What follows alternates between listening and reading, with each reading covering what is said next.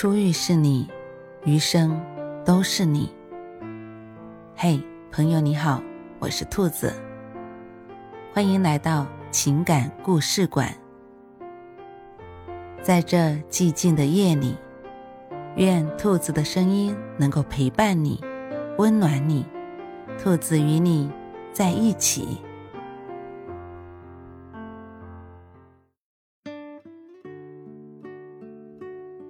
百元的爱情。六子和秀兰所在的厂子倒闭了，偏偏不久前，他们刚买了房子，花掉了所有的积蓄。两人愁得头发一下子白了不少，都是四十来岁的人了，再找工作不容易。秀兰心眼小，一下子成了病秧子，饭都吃不下。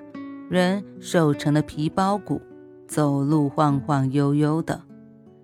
六子经过一番折腾，终于找到一份工作。虽说活很累，但工钱还可以，能支撑家里的日子，供女儿读高中。秀兰也要出去打工，六子板着脸对她说：“家里也要有个人照看着，你身体这样，瞎跑什么？”在家待着吧。秀兰就留在了家里，一边料理家务，一边养病。今晚六子有些意外，他刚走到楼梯拐角，就看到秀兰笑盈盈地站在家门口。灯光下，秀兰的脸有些朦胧，像是刚结婚时的样子。六子看得心里有点酸。女儿住校，秀兰一个人在家盼着六子回来。晚饭，秀兰买了熟食，还烫了酒。秀兰给六子斟上，六子咂了一口，心里暖了起来，疲惫也去了不少。几盅酒下肚，六子用筷子点着熟食问：“多少钱买的？这玩意贵呢？”十五块钱，你好长时间没喝酒了，就给你买点儿，省着点花钱吧。没事儿，这钱是捡来的。你要不问，我就不跟你说了，省得你说我贪财。六子一下子来精神了，哪儿捡的？怎么不还给人家？钱上也没记号，我上哪儿还去？秀兰说着，今儿我出去买菜。在楼下看到一张一百块的大票，四周一个人都没有，我就捡回来了。你一天天干重活的，咱们家伙食也不好。这一年看看你瘦的，过些日子我身体好了，也出去找个活干。你身体刚好，逞什么能？你要是真病倒了，谁照顾你？在家待着吧。过了一会儿。六子忍不住又咕哝了一句：“谁的钱呢？哎，你这人啊，真是的，说不定丢钱的是个有钱人。一百块钱在人家眼里也就算个钢镚儿，你急什么？”秀兰生气地瞪着六子，六子低头接着喝酒，不再言语。第二天早上。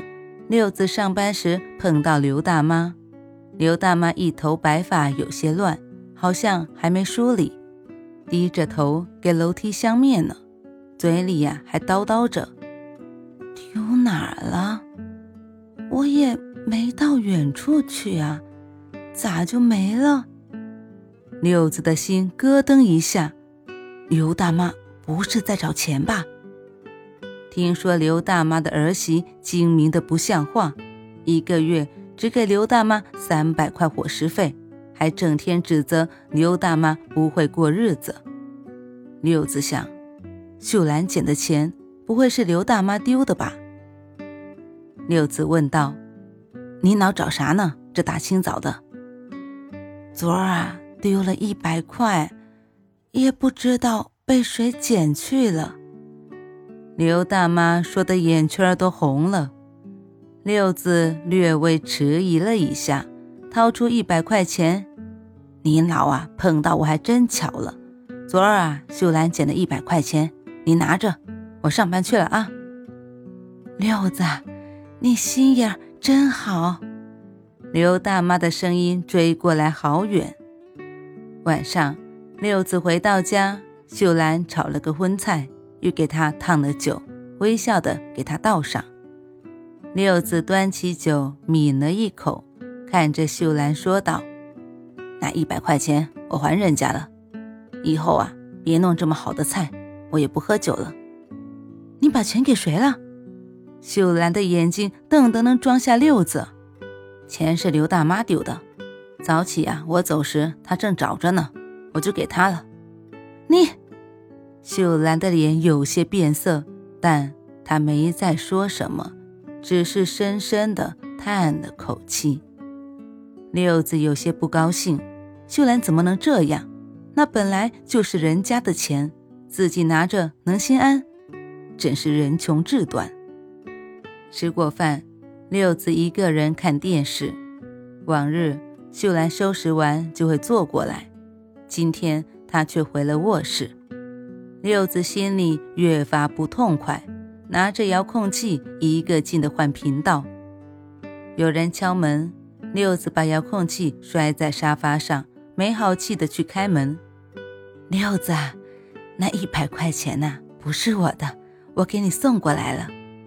刘大妈把钱递了过来，六子愣了一下，不知道该不该接。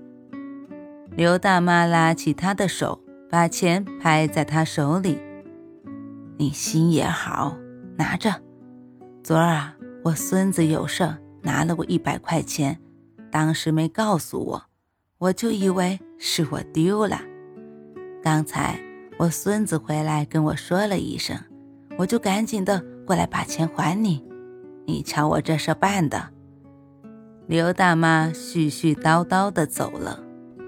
六子转回身，看到秀兰站在自己身后。啊，秀兰，别生气啊，过几天就是你生日，这个月我活干得多，能多拿三百块钱。你去买件衣服吧。这一年，你连件新衣服都没添。六子觉得自己不能再难为秀兰了，她跟着自己过苦日子不容易。六子，我跟你说了吧，这钱不是捡的，是我到一个小吃店帮忙挣的。这些天，每天中午我都去帮忙，人家管吃。干一天给八块钱，你不肯让我出去工作，是心疼我，我也不想你生气。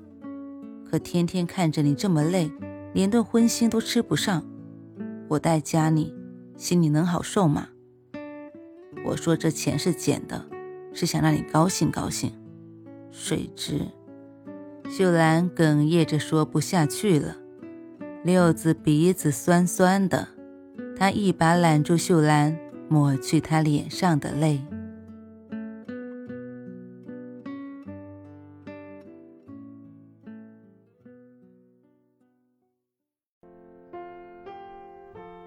晚安，正在听故事的你。如果你喜欢兔子的声音，或者喜欢这个情感故事，别忘了多点赞，多评论。多打赏哦，兔子感谢你的支持和鼓励，祝你晚安，好梦。